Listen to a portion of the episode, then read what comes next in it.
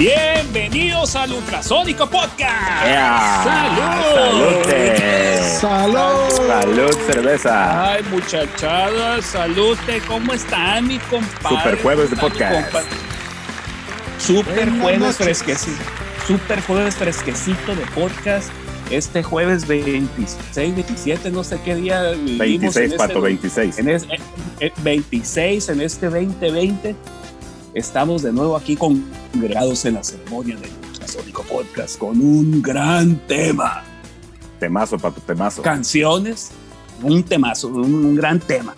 Un canciones con nombre de mujer, de damitas, señoritas y no tan señoritas que ahorita vamos a ver qué tan señoritas serán, pero vámonos presentando.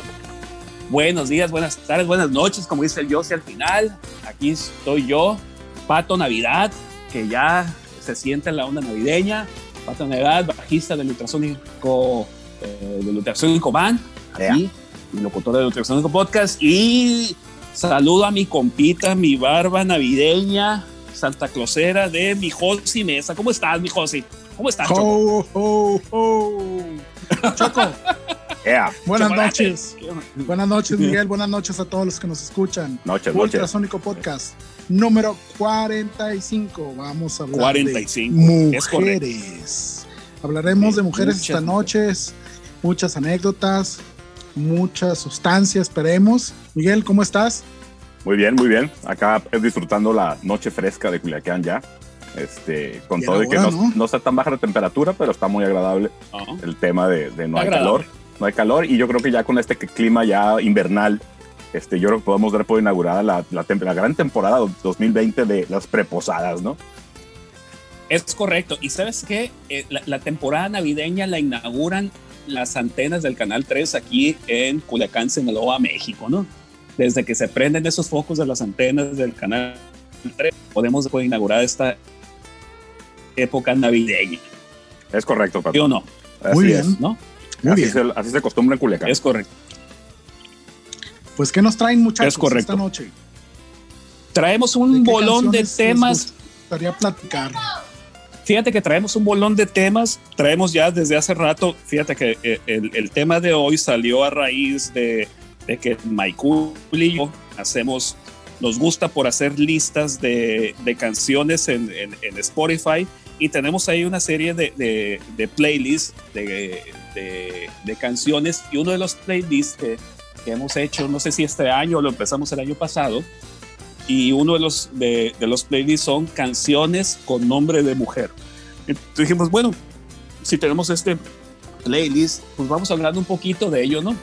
Evidentemente, pues estaba muy fácil encontrar canciones, eh, temas con nombre de mujer, pero eh, lo que nos encontramos de- desde hace siete días era que, pues, no todas las canciones tenían grandes historias, ¿no? Simplemente eran como, ah, le pusimos Lola o le pusimos María y le pusimos mi nombre, sí, y no tenían gran, gran, este, un- un- una gran anécdota, pero nos dimos a la tarea para buscar anécdotas que sí fueran interesantes dentro de todo este bagaje musical de, de- de las bandas, ¿no? Entonces, pues, no sé quién se quiere arrancar. Es correcto. Básicamente, Fíjate que obviamente vamos a hablar de canciones del lado del rock and roll y a lo mejor algunas eh, Claro, por ahí que no sean tan rock and roll, pero por ese lado, ¿no? Porque pues hay mucha música, claro. hay mucha música de otros géneros que también en su título llevan el nombre de una mujer. Que está lo chistoso, fíjate, me encontré varios Claro. listados que, que igual había unos especializados por géneros y pues prácticamente yo creo que todos los nombres o cuando menos los más comunes o menos raros pues tienen su canción, ¿no? Entonces por ahí eh, queda, queda práctico el tema, pues porque hay canciones para, para todos los nombres, digamos, ¿no?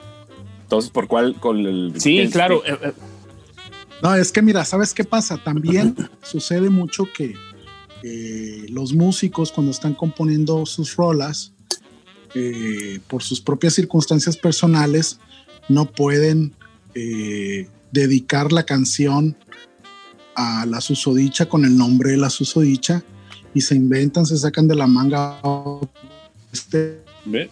un espe- Mi José. Ahí tenemos un poquito de fallas técnicas. Vamos a esperar. escuchado. Vamos a esperar que regrese la microonda de Yossi. Se trabó un poco Yossi. Ya, ahí está. Ya regresó. Bueno, decía Ya, que ya.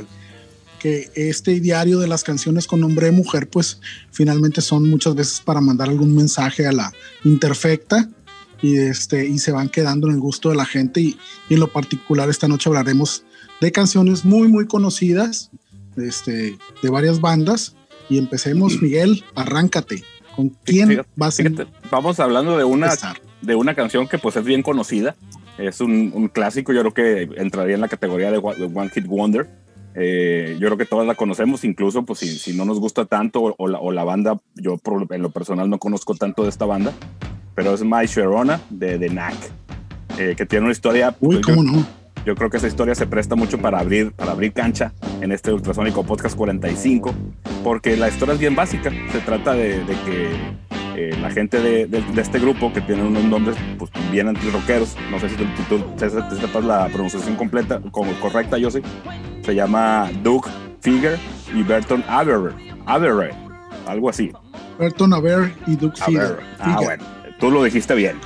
Pues fíjate que resulta que, que, el, guitarrista ya tenía el riff, el riff que todos conocemos, que es tan, tan clásico, tan identificable. Eh, y a los años que entró a la banda, pues junto con, con Doc, ya hicieron la, la, letra, que pues no tiene mayor, mayor complicación. La letra se trata de la que era la novia de, del vocalista, ¿no? Entonces él le puso la letra, el otro cuatro hizo el riff memorable y pues queda una canción que pues para la posteridad ahí está, ¿no? Y la lanzaron por ahí el 18 de junio de 1979. Eh, fue un sencillo que se convirtió en disco de oro en ocho semanas y, estuvo en el número uno de las listas de Billboard un ratote, ¿no? Eh, lo chistoso ahí, y conociendo nomás un poquito más de la historia, pues resulta que, que el vocalista y, y, esta muchacha que era su novia no terminaron juntos, ¿no? Siguieron siendo amigos, pero pues la, canción ahí quedó registrando ese momento del, de, de esa parte de la vida de ambos, ¿no? Y yo me acuerdo de esta canción en particular que una vez entrevistaron a, a, la, a la, muchacha, pues ya señora ahora, y, este, y, se acordaba de las anécdotas que le tocó vivir cuando era, era novia de, de, este músico, ¿no? Este, y sí, pues no, no hicieron pareja estable, no, no, que no, como muchos que terminan, pero siempre guarda gratos recuerdos de, esa canción pues que lleva su nombre, ¿no? Y, la verdad el nombre es muy particular porque lo normal es que sea Sharon, pero ella es Charona. Así es. Entonces, este pues muy inconfundible, ahí fue directa la bala, nada sutil mi amigo, le tiró con el chón en la frente a la muchacha y parece que pegó un rato y ya terminó la relación, pero pues se quedó una muy buena canción de Knack pues creo que es la canción, por supuesto, más identificable de ellos. Esta canción ha sido tocada muchas veces en, películas y comerciales y, en gags, ¿no? Yo me acuerdo, Miguel, ¿te acuerdas cómo se llamaba la película esta donde salía Winona Ryder?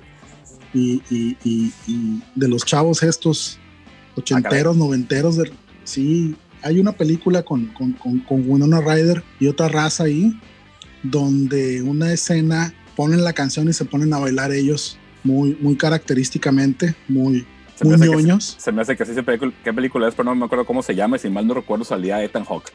Ah, cabrón. Con ellos era una, una película que platicaba pues la, las vicisitudes y disyuntivas de un grupo de jóvenes americanos en los años 80, principios de los 90, no recuerdo cuándo se hizo la película. Y este, y un rollo así de como que, ¿qué voy a hacer con mi vida? ¿No? Ya salgo de la secundaria, tengo que ponerme a chambear, no sé qué quiero hacer en la vida, no sé qué va a pasar conmigo. Y se va desarrollando la trama y entre las canciones más identificables pues es esa, ¿no? Muy joven, Winona Ryder y Elton Hawk eran pues películas para ellos eh, de, de, sus primeros materiales, si no estoy equivocado pero es una canción muy, muy, muy fresca, ¿no? Digo, empieza a sonar la canción y todo el mundo luego, luego lo, la ubica, ¿no?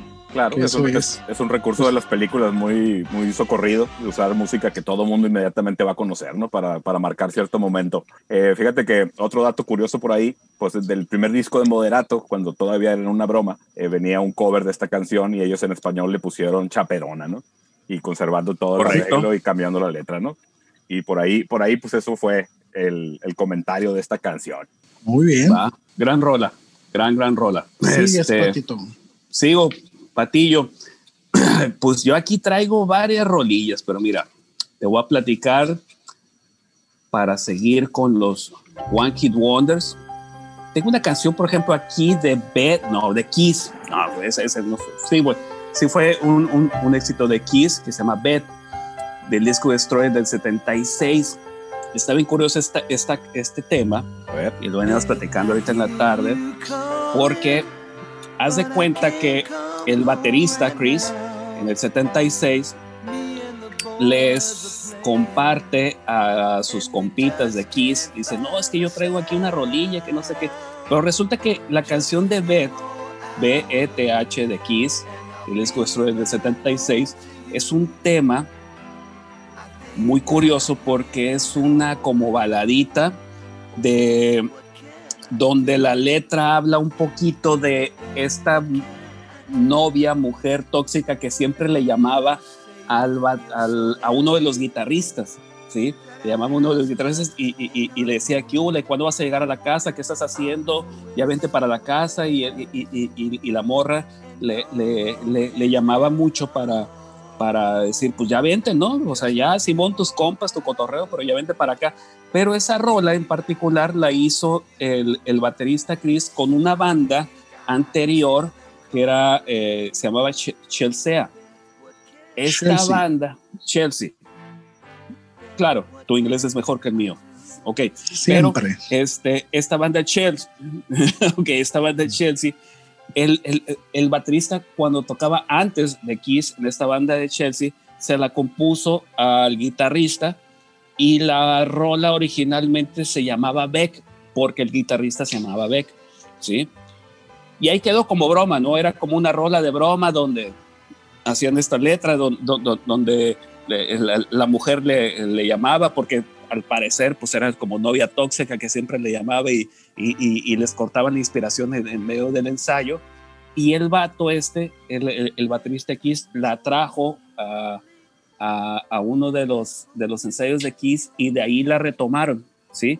Nada más que el bajista de, de, Kiss dijo, no, pero no podemos llamar esta canción este, Beck, vamos poniendo un nombre de mujer, y la cambiaron de Beck a Beth, ¿sí?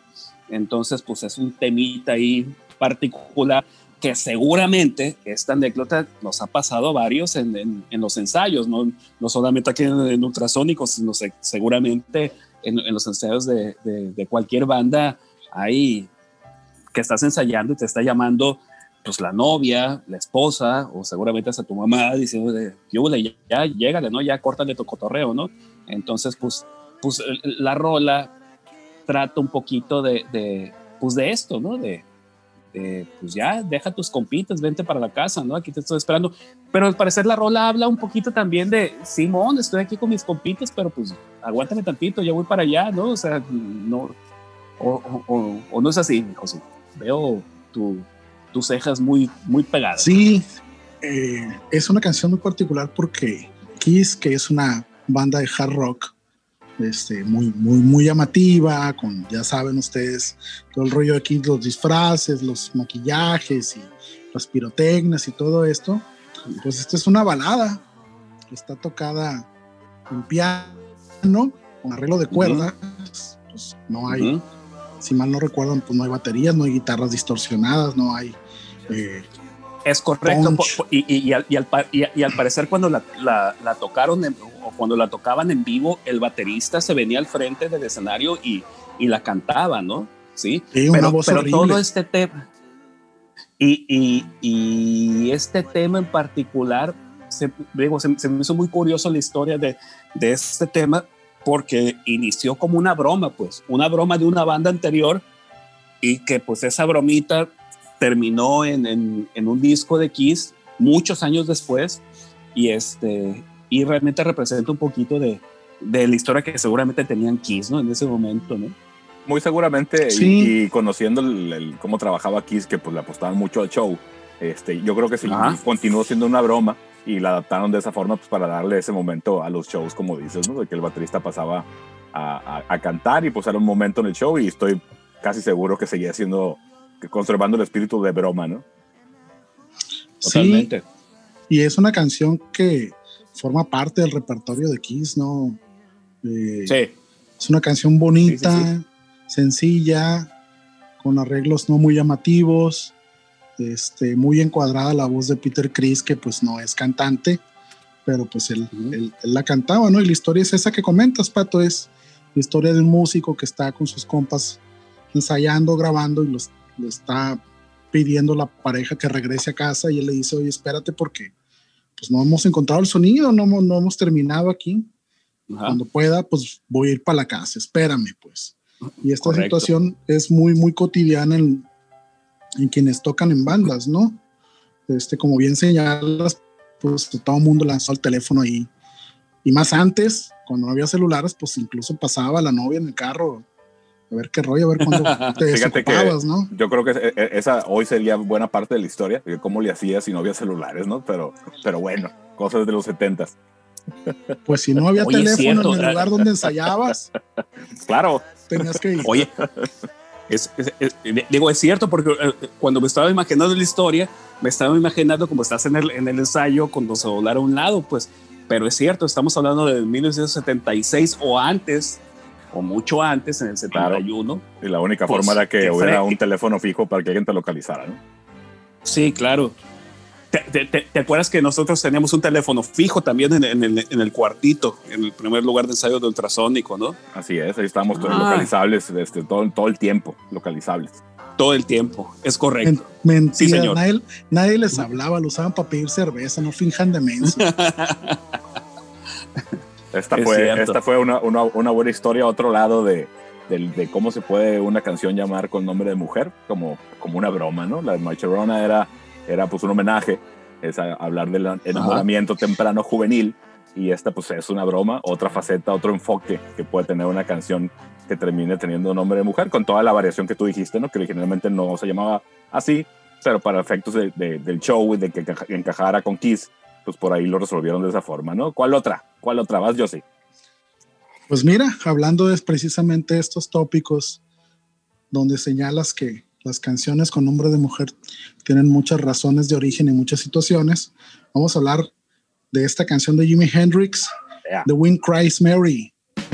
Esta canción no es de un amor juvenil, no es de una broma, se trata de la generación de un sentimiento surgido a través de una discusión, de una pelea con la pareja, una pelea fuerte, Dice la historia que Jimi Hendrix en los años 60, estando en Inglaterra, se puso de novio con una, una modelo sueca, Katy Etchingham. Sueca o inglesa, no desconozco. le decían. Güera, rubia, muy guapa, ojo claro.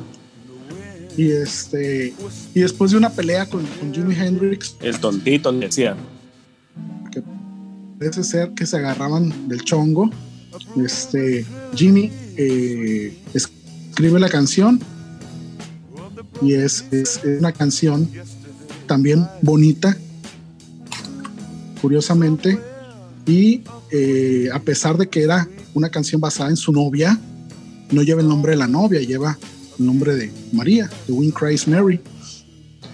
Cuando entrevistaban a Hendrix sobre esta canción, él comentaba que la letra representaba más de una persona quizá tratando de dar a entender que era una cuestión universal, ¿no?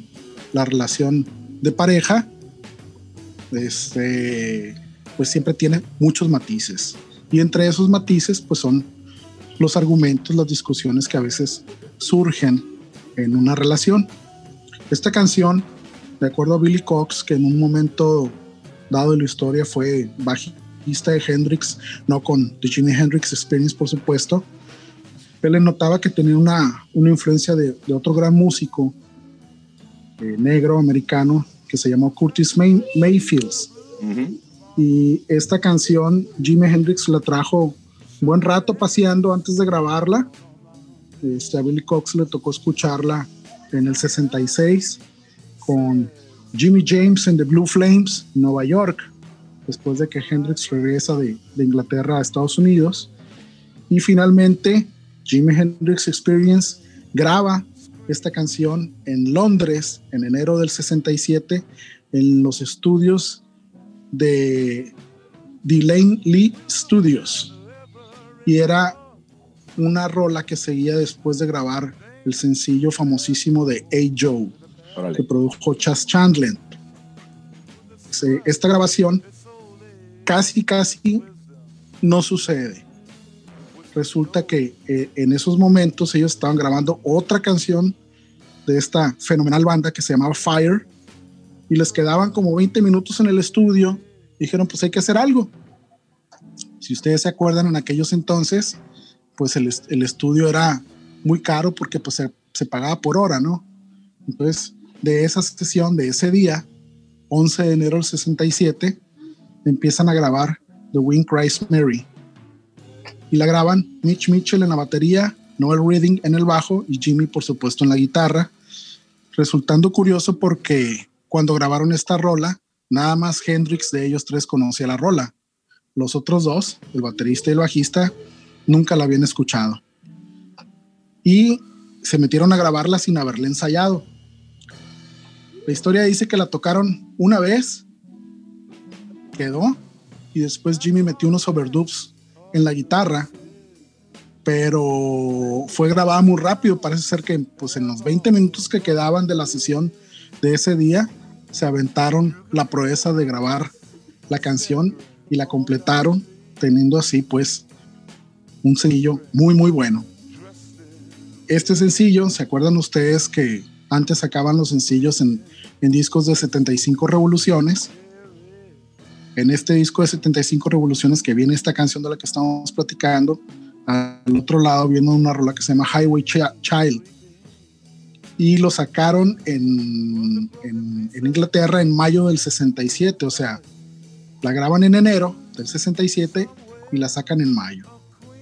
Alcanzó el número 6 en las listas de popularidad de, Inglaterra y en Estados Unidos fue lanzada como un, como un lado B de Purple Haze en junio del 67. Después fue incluida en el, en el álbum, Are you, álbum Are You Experience, lanzado en agosto de 1967.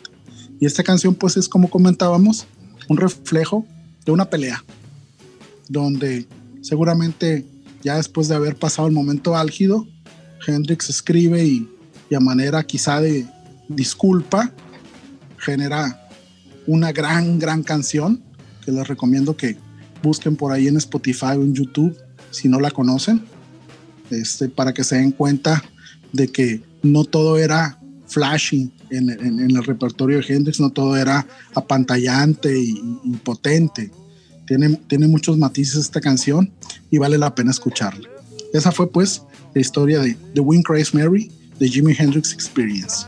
Excelente. Fíjate que, como bien dijiste, pues en vez de, de, aterrizar la, historia y ponerle nombre, eh, quiero pensar, lo, estoy suponiendo únicamente, eh, pues lo, lo, quiso convertir como en algo universal, ¿no? Que pudiera tener un, un impacto en todo el mundo sin, sin, sin poner una etiqueta que la encasillara en una historia totalmente personal, sino que se convirtiera en una, en una canción que hablara de, de, eso, de una pelea, con la que mucha gente se pudiera identificar y no, no encuadrarla a un tema netamente personal, ¿no?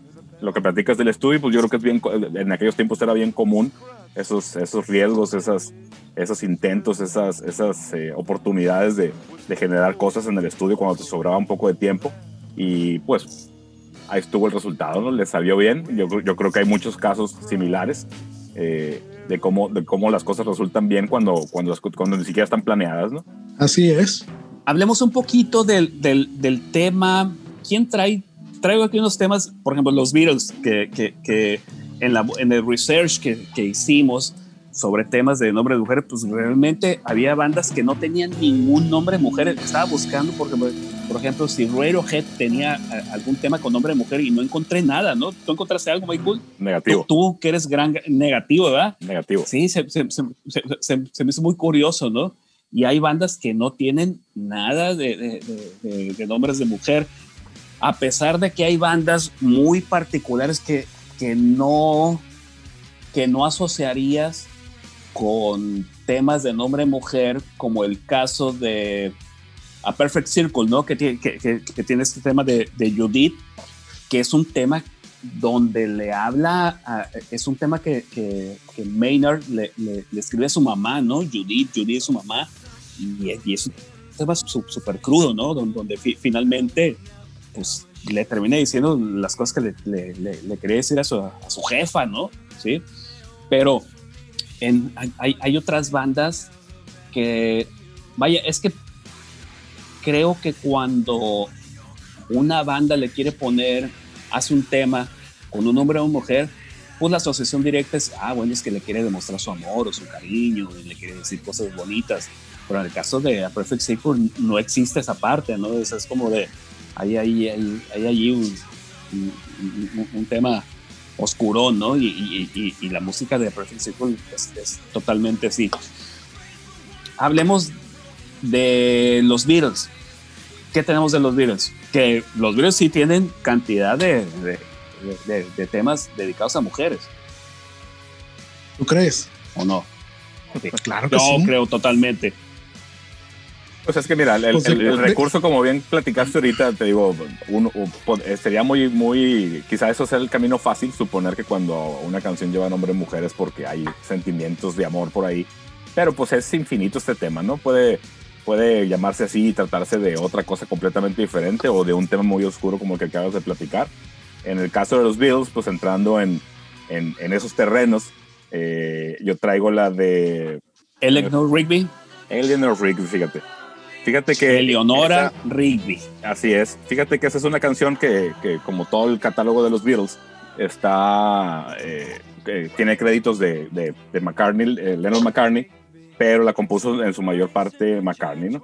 Entonces viene por ahí que, pues es, es, una historia, se menciona por ahí un personaje que se llama así, Eleanor Rigby, y también el Father Mackenzie, ¿no? Entonces viene, viene, pues platica una historia ahí, y a mí lo que me gusta mucho de esa canción, y ahora que, que, la estuve investigando más, pues es una canción medio dark, ¿no? Con todo y que la instrumentación está basada en un cuarteto de cuerdas de un arreglo que hizo George Martin para grabar esa canción, pues no, no, tiene batería, no tiene guitarras de los Beatles, que eso era todo lo que hacía. La canción apareció por ahí en el disco del Revolver. Eh, y el, la, letra pues es una, es una historia, ¿no? No es propiamente un tema de, de, amor, ni de sentimientos, ni nada. Originalmente McCartney decía que él había inventado el personaje de Eleanor Rigby conjugando la palabra Eleanor y Rigby, que era el nombre de una tienda eh, de, de, ahí de donde ellos vivían. Y resulta ser que a los años, por ahí, pues como todo suele suceder con alrededor de los Beatles, que todo el mundo le quiere encontrar significados ocultos o, secretos a las letras y a los conceptos que, manejaban en las canciones. Pues por allá había una tumba donde supuestamente un, cementerio donde acostumbraban eh, pasar tiempo McCartney y Lennon y, los demás Beatles. Eh, había una tumba de Eleanor Rigby, ¿no? así. Cuando salió ese dato, eh, contradiciendo o, o, dando otra, otra versión de la historia de, de lo que decía McCartney, de que él había inventado el personaje, pues luego dijo que pues muy seguramente fue el subconsciente, de que él sí vio la tumba y a lo mejor por ahí salió y él posteriormente cuando hizo la canción pensó que él había armado el nombre cuando ya lo traía por ahí en, el, en la imaginación escondido, ¿no? Eh, la canción... Suele, pues, Claro, este, te digo, es, un, suele suceder. es un tema como, como lo que te comento, pues alrededor de los Beatles hay muchos mitos y muchas leyendas y muchas cosas que la gente inventa y que no son ciertas y hay otras que sí, y a veces se empatan ambas con, con, con, la realidad que a lo mejor en su momento los mismos eh, músicos no dieron la versión real o, o, con, con, con, todo detalle de, de, por qué se trataba de eso la canción. La canción, te digo, eh, empieza, empieza pues, de una forma muy impactante, te digo, se me hace una canción hasta oscura este, por, por cómo empieza la canción, ¿no? Y todo el tema de cómo manejan eh, las armonías y todo, que es una canción, digo, eh, en algún momento cuando, cuando somos más jóvenes y eso que escuchas unos arreglos de cuerdas, pues ya piensas que es música clásica, ¿no? Que es música elegante y todo el tema, ¿no? Pero pues acá, en el caso de los videos, pues al, al tener letra, al tener todo este tema melódico, esta historia que se platica. Momento, la música de los Beatles siempre es elegante, ¿no? Quiero que por supuesto. hagas una pausa aquí. La música de los Beatles siempre ha sido elegante, ¿no? Por voy a apelar a eso siempre, ¿no? Por supuesto. Pero bueno, era una canción por ahí que, que, se separaba de la onda guitarrera de, de, ellos y de la batería y de los teclados que usaban eventualmente.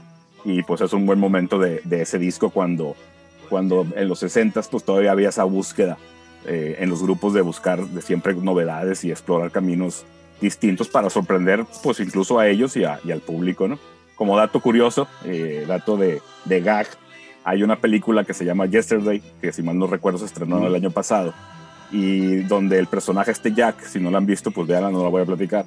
Eh, cuando se empieza a acordar de las canciones de los Beatles para él sacarlas, eh, pasa mucho tiempo tratando de acordarse de la letra de Eleanor Rigby y, en la película se ve que él inventa historias y salen eh, como flashbacks momentos de las historias pero equivocadas porque él pensaba que decía otra cosa la letra entonces tardó un ratito en encontrar la, letra correcta como en realidad iba y pues ya ves la historia representada por situaciones en, en, imagen, ¿no? Por ahí la película, si, digo, si no la han visto, pues está buena. Se trata obviamente de los Beatles en una circunstancia eh, bien, bien original, bien fantasiosa la película es, ligera, pero tiene varios momentitos chilos, ¿no? Como, como este que les platico de que, de que tratando de acordarse la letra, pues él, él pensaba que la letra decía otra cosa, ¿no? De lo que decía originalmente. No, y, y, y, y esa parte pasa mucho en las canciones de los Beatles. Ahora que estábamos haciendo el research de, de estos temas, hay N cantidad de versiones de dónde salieron y no solamente los Beatles, ¿no? Pero, pero, pero me tocó escuchar, me tocó leer muchas historias de, de canciones de los Beatles donde decían, eh, es que esta canción se la compuso a fulanito de tal, y de pronto había en otra página otra versión de, no, no, no, es que la gente cree que, que esta canción se, se, la compuso a, alguien más, ¿no? Y de pronto eran como, y todas las historias casan, ¿no? Sí, o sea, todas las eh, historias tienen como que, bueno, sí, sí puede ser, sí puede ser que, que se compuso esa canción para, para, para esta persona, para ese tema, para ese momento, pero pues la verdad es que nadie, la verdad nadie la tiene. Seguramente los Beatles pues, eran muy chavos, ¿no? Eran, lo que querían hacer era pues, tocar rock and roll y seguir en su vida de músicos. Estamos hablando de una banda que al que 60 años después sigue teniendo una, una frescura ¿no? en, en, en, su música y preguntarle a los músicos ahora 60, 40, 50, 60 años después, oye, ¿cómo hicieron fulana rola? Pues no se van a acordar, pues es como de, pues, ¿qué hiciste? ¿O de, dónde salió la rola? ¿Cuándo, ¿Cuándo se te ocurrió? Pues fíjate que, yo creo que sí, yo, creo, yo creo al, al, contrario de lo que dices, yo creo que sí se deben de acordar, porque el trabajo que hicieron los Beatles en tan corto tiempo fue, fue intenso pero yo creo que todo lo que ellos hicieron fue bien significativo, inclusive las canciones chistosonas, pues como la de Octopus Garden o, la de, o las que cantaba Ringo, ¿no? Incluso esas yo creo que tienen cosas bien profundas y, te digo, para redondear la idea de la letra de esta canción, pues platica la historia de Eleanor Rigby y el Fire Mackenzie, pero el inicio de eh, Look eh, All That Lonely People yo creo que tiene completa aplicación incluso a este momento que estamos viviendo, ¿no? Donde, pues imagínate la gente confinada gente que no tenga eh, compañía, que esté sola, pues, pues mira, de eso se trata esta canción, ¿no? De eso trata esta canción. Hay otra canción de los de, sí, José. Sí, te quería comentar que digo, finalmente Eleanor Rigby es una canción que habla sobre la soledad. Ese es el tema central de la canción. Como bien dice Miguel, el arreglo, pues es un arreglo elaborado por, por el quinto Beatle George Martin, ahí en los estudios donde la grabaron este, de cuerdas, es una, un arreglo eh, movidito, porque lleva pues ahí las cuerdas con, con, con, una figura bastante eh, llamativa por, por la rapidez con la que se ejecutan las cuerdas, pero que refleja, sobre todo ya en la parte final, eh, precisamente esa soledad de la que sufren muchas personas y que pues ahorita en pleno apocalipsis pandémico que estamos transitando, tiene mucho, mucho feedback, ¿no? Eh, nada más comentar que eh, por ahí también había un dato de que el origen del nombre se había dado a raíz de una chava que actuó en la película de Help de los Beatles que se llamaba Eleanor Brown. Así es. Y, y como comentaba Miguel, el Rigby lo tomaron de una de una tienda. Ahí hay una confusión de, Paul McCartney, porque sí, precisamente como señala Miguel, en ese panteón de esa iglesia de San Peter en Liverpool, hay una tumba de una mujer llamada Eleanor Rigby, que falleció el 10 de octubre de 1939 a la edad de 44 años. ¿no? Raro este tema de Eleanor Rigby mencionar que en la calle de Stanley Street en Liverpool existe una estatua de una mujer sentada en un banco con una placa que dice dedicada a toda la gente solitaria. Entonces, la soledad también se hace presente en las canciones con nombre de mujer. Totalmente. Un ejemplo de ello, pues, es Eleanor Rigby. Ya hemos platicado del amor juvenil, de la broma, de eh, muchos temas, y en este caso es soledad, el reflejo de la soledad a través de un personaje femenino que se hace presente en esta gran canción de Eleanor Rigby. ¿Qué seguía? ¿Qué sigue? Fíjate, voy a platicar de otra rola de los Beatles, de Michelle. My Michelle, gran, gran, gran, gran, gran tema. De My Michelle. My Michelle es de Guns N' Roses, ¿no? Michelle es de los. No, no, ah, bueno, no, es, es, es, correcto. Sí, ordena pero, tus ideas, no, mi chavo. Ok, no traemos la rola de Guns N' Roses porque no encontramos eh, eh, info, informes. Seguramente habrá algo por ahí. Pero fíjate que esta canción de, de Michelle, de, de, los Beatles, que salió en el, en el disco de Rumble Soul en, en el 65, 1965, está muy curiosa la historia. Resulta que esta canción, John Lennon estaba estudiando arte en, en París y ahí estaban los Beatles en París, ahí cotorreando, tocando en París y medio entendían el francés, ahí estaban haciendo la francesada, viviendo la, la vida de, de, no sé si de los hippies, pero, pero pues ahí estaban haciendo su luchita.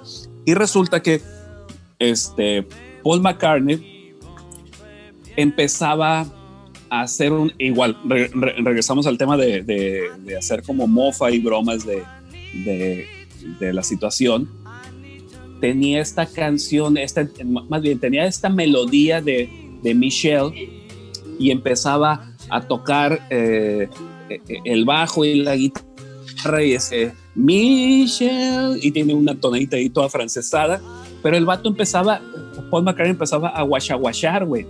Este, el, el, ¿En francés? En francés. Empezaba a guachaguachar letra en francés. Entonces, este vato, el Paul McCartney, decía, pues y, y, y, se reían con, con, con, este tema, pero John Lennon dijo, oye, esta rola está chila, está, está bien, ¿por qué no la hacemos en, en, en realidad? Entonces, dijeron, no, pues esta rola estaría padre, pero estaría padre que tuviera una parte de la letra en francés, pues. Y como no le masticaban machina al francés, pues se encontraron, tenían un compita ahí este, que, que, que, andaba con ellos y la esposa de este compita daba clases de francés. Entonces se cuenta que le dijeron, oye, ¿le puedes decir a tu esposa que nos ayude con, con, con esta parte de la letra para poner unas frasecitas en francés? Y dijo, Simón, le, le pasan como, no sé si le pasaron una grabación, lo que sea, le tocaron y la esposa y la esposa de este amigo que daba clases de francés les pasa unas eh, líneas en francés, ¿sí? Que curiosamente, te lo voy a poner aquí, mira, estoy preparado, estamos listos para, para esto. Le pasa aquí, apoyándome en el Google Translate. Ay, se me fue. Bueno, el, el, el, el caso, a ver, aguántame está. El caso es que haz de cuenta que parte de, de, de esta letra que está en, en, en Michelle es esta. Que en español suena Son así. palabras que van muy bien juntas. Haz de cuenta que, haz de cuenta que le dicen a la, a la esposa de, de este vato, de su compita, le dicen, oye, pues una frasecita acá en francés para, para esta canción, para que se sienta más afrancesada, pues entonces, a final de cuentas, lo que la, la francesa les manda es esta frase en francés, para de nuevo. ¿Qué significa? Son palabras que van muy bien juntas. Finalmente no, no tienen sentido, ¿no? Es una canción preciosa, pues. Es, un, es una canción de francesa preciosa, pues. con todo el romanticismo. Con todo el romanticismo, güey. Exactamente. Con es como ese, de... O sea, no, con esa traducción, güey. Ta, tan bonito que suenan las la, la, línea inicial de la rola, le hiciste pedazos. Güey. Acabaste con la fantasía, Ahora, Choco. Ahora, imagínate, imagínate este, este nivel de broma de es un Paul McCartney haciendo una cancioncita ahí toda francesada, necesitamos una frasecita en francés, le dicen una morra, a ver, necesitamos una frasecita en francés y que les mande esta cosa, pues. Y la verdad es que la rola suena preciosa, pues, ¿sí? Pero pues con, con ese acento francés, ¿no? Increíble. Es una declaración, es una declaración muy directa de amor, o sea, la, la, misma letra de la rola te lo dice, o sea, mi bella Michelle. No, claro. Son palabras que ensamblan muy bien, que casan muy bien. Te amo, te amo, te amo, o sea, muy melosa, muy cursi, pero muy pegadora, ¿no? Digo, quien escuche, pues se va a dar cuenta que, que es una canción eh, de amor juvenil, cursi, enamoradizos, este, y así es la onda con las mujeres. Son el diablo. No, ya, ya. Voy a oír la canción y me voy a acordar de la traducción esa y oríllase a la orilla. Es correcto, es correcto. Fíjate, también está de ahí, de ahí hay otra rola que seguramente conocemos, todos nosotros, aquí es la de Lucy in the Sky with Diamonds, ¿sí? Resulta, resulta que, que eh, es este tema del Sartre, Sartre on the, Heart Club Band, ese disco del, 67. Club, Club, Club, Band. Sartre Pepper Lonely Heart Club Band. Correcto. Esa, ese disco. Resulta que estaban un día, no sé cómo, en una carnita asada quiero pensar, en, en la casa de John Lennon. Y, Julian, el hijo de, de Lennon, les, les traía un, un, dibujito. Julian tenía cuatro años y Julian les mostró un dibujito muy psicodélico. Estamos hablando del 67, ¿no? Donde había muchos colores, mucha onda hippie y mucha onda de la psicodelia. Y este tema de Lucy in the Sky with Diamonds Julian les mostró un dibujito que había hecho en la escuela y Julian le decía, es que es Lucy en el cielo con diamantes, ¿no? entonces dijimos, ay, se me hace que tú traes onda con esta morrilla, ¿no? Y este, dijimos, órale, pues si quieres quedar bien con la morrilla, vamos a hacer una rolilla a, tu chica, ¿no? ¿Eh? Así me estoy imaginando la, la, historia, ¿no? Y de ahí salió la de Lucy in the Sky with Diamonds, ¿no? Con, con, con toda esta onda hippie de, de, de la época. Gran tema controversial que luego eh, se, les dio por decirle que, que, las siglas, que era LSD, pues hacía alusión a eso, ¿no? Que era un juego de palabras para hacer alusión a, a los es correcto. tan de moda en aquellas décadas. Sí. Correcto.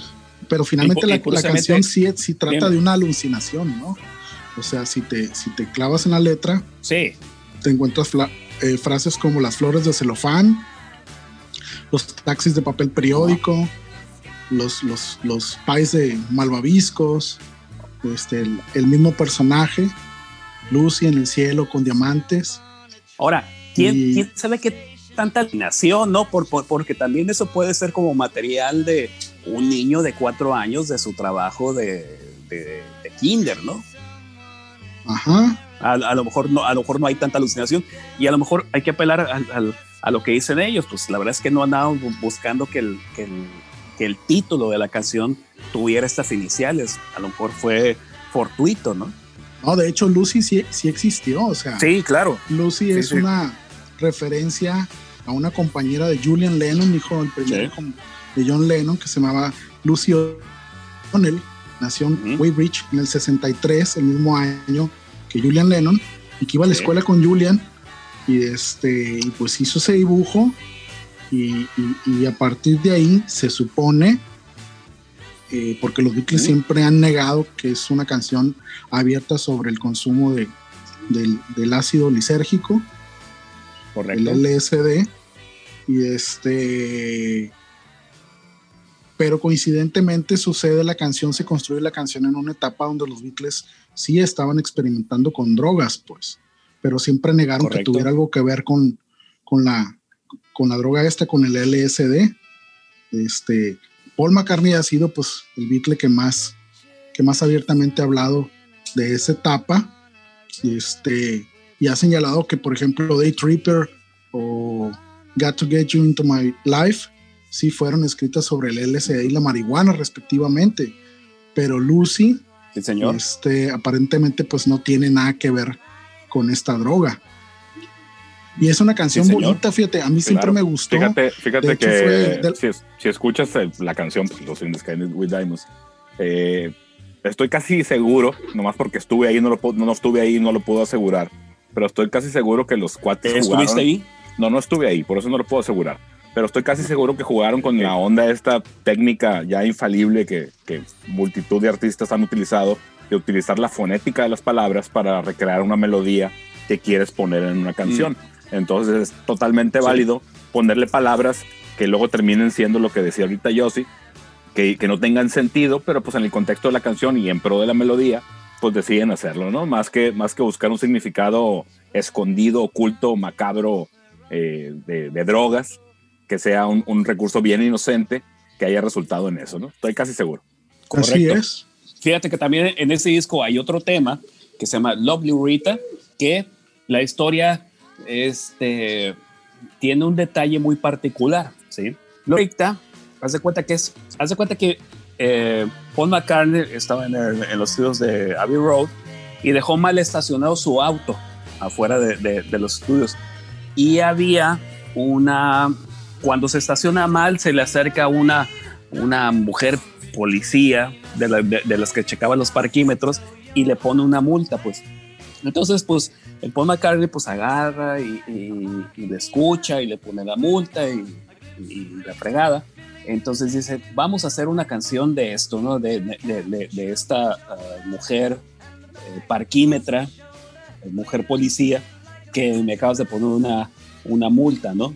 De hecho, Lo ahí de- lleva- déjate interrumpo tantito porque esa historia dio, Sí. dio pie a una canción clásica del pop mexicano. Correcto. De, de un grupo que se ¡Ay! llama Cairo, güey. Y la canción se llama ¡Ay, Ponme me la la multa, güey. Estoy, de estoy seguro, estoy seguro que viene de esa Para historia. allá iba.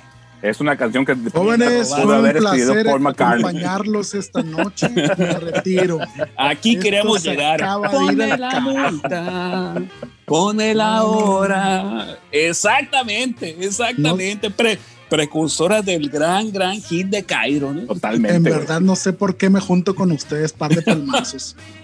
Fue de chinga. Tan bonito que quemaste nos mi estaba chiste. quedando el Me quemaste. Ya, Te lo leí, te lo leí, te lo leí, pato. Me lo leíste, hijo de la fregada. Pero, pero este, bueno, este gag, este momento del podcast está dedicado con mucho cariño para nuestro amigo Carlos Mojarás, que estoy seguro que le va a estar dando mu- En este momento, cuando esté escuchando el podcast, se va a estar, re- se va a estar riendo de esto. Saludos al Carlos. ¡Mojarra! ¡Saludos! pero Ah, bueno, termina de platicar qué pasó con la mujer policía. no pasó nada. Re- o sea, resulta que, o sea, entra al estudio y empieza a componer un tema y, este, y le preguntan, oye, pero ¿por qué le pusiste Lovely Rita a, a- a esta canción? No, es que, el- es que la mujer tenía cara de Rita. Sí, o Claro. sea, oye, pero se llamaba así. No, tenía cara de Rita y yo creo que era Rita. Y Claro, tal cual, es que, ¿no? Pero, es que imagínate, imagínate el contexto, pues los, los Beatles en el corto tiempo que, que realmente que registraron música, imagínate eh, la tormenta de ideas que tenían que tener para ponerle letra a toda esa música que estaban generando, ¿no? Entonces, eh, digo, de lo, de lo que sé que hacían ellos era agarrar el periódico, leer las noticias, leer historias y eso, y en base a eso generar ideas para canciones, ¿no? Entonces, obviamente, la vida cotidiana también nutrió en, en buena medida todas las letras y todas las ideas que volcaron en, en toda esta música que, que conocemos de los, del cuarteto de Liverpool. Oye, me, me- encontré también una historia sobre este tema en particular que platicaba de que este tema vaticina la muerte de, de Paul McCartney, ¿no? Es- es- esta leyenda, de, eh, esta leyenda de, de que Paul McCartney no es el, el- el- el original, ¿no? Cuenta la leyenda que Paul McCartney se, se accidentó en, se accidentó en, en un auto y lo que está platicando en esta canción es lo que él ve de muerto, pues, de esta mujer como tránsita. Digo, no, no, no, supongo que está mal dicho lo que estoy diciendo. Pero Todo lo esta que mujer dices es tránsito- mal dicho. ¿sí? Es, es esta, es, esta mujer tránsito que, y la canción va dedicada con todo el cariño a esta mujer tránsito que lo encontró muerto, ¿no? Entonces, y de ahí se viene pues lo, lo, demás, el, el, disco de Abbey Road y el bocho y las placas y todo este tema, ¿no? Pero, la portada con el, con el pie cruzado y descalzo y todo el tema, ¿no? Correcto. Fíjate que los, los, 60, 70 eh, pues fueron tiempos mágicos donde, donde la música era realmente importante para la gente, pues que se prestó a toda esta construcción de historias y a buscar esos mensajes ocultos donde a lo mejor no, no era esa la realidad, pero eso es lo padre, ¿no? De, todo lo que generó eh, un grupo como, como The Beatles y unas décadas como, como esas donde ellos estuvieron activos y la gente consumiendo su música, ¿no? Correcto. Y hasta la fecha. Afirma. Totalmente, güey, totalmente. Sí, digo, Pero lo dijo el propio Paul McCartney. el propio Paul McCartney lo desmintió diciendo, juro que no morí. Sí, claro, claro. Y estaba vivo, ¿no? Entonces con eso ya queda. Esa fue pues la frase que, que dio el sumario de todo ese eh, gran anecdotario de esta leyenda urbana que dice que murió y que pusieron a un tipo muy parecido, pero que era un poco más chaparro y bla, bla, bla, ¿no? Todas esas cosas que, que constituyen pues eh, un, una especie de leyenda urbana sobre este tema, pero pues que redondea muy bien con nuestro tema de este episodio del ultrasónico podcast de esta noche. Totalmente. Miguel, fíjate que... Cambiemos de tema. Claro, fíjate que vamos a brincarnos a la, a la década de los ochentas. A los ochentas con, con, una canción, el track 6 de este disco thriller, que pues digo, ya lo que podamos abundar de, del éxito que tuvo, del impacto que tuvo en, esa década en la música y en la gente, eh, ya sale sobrando, ¿no?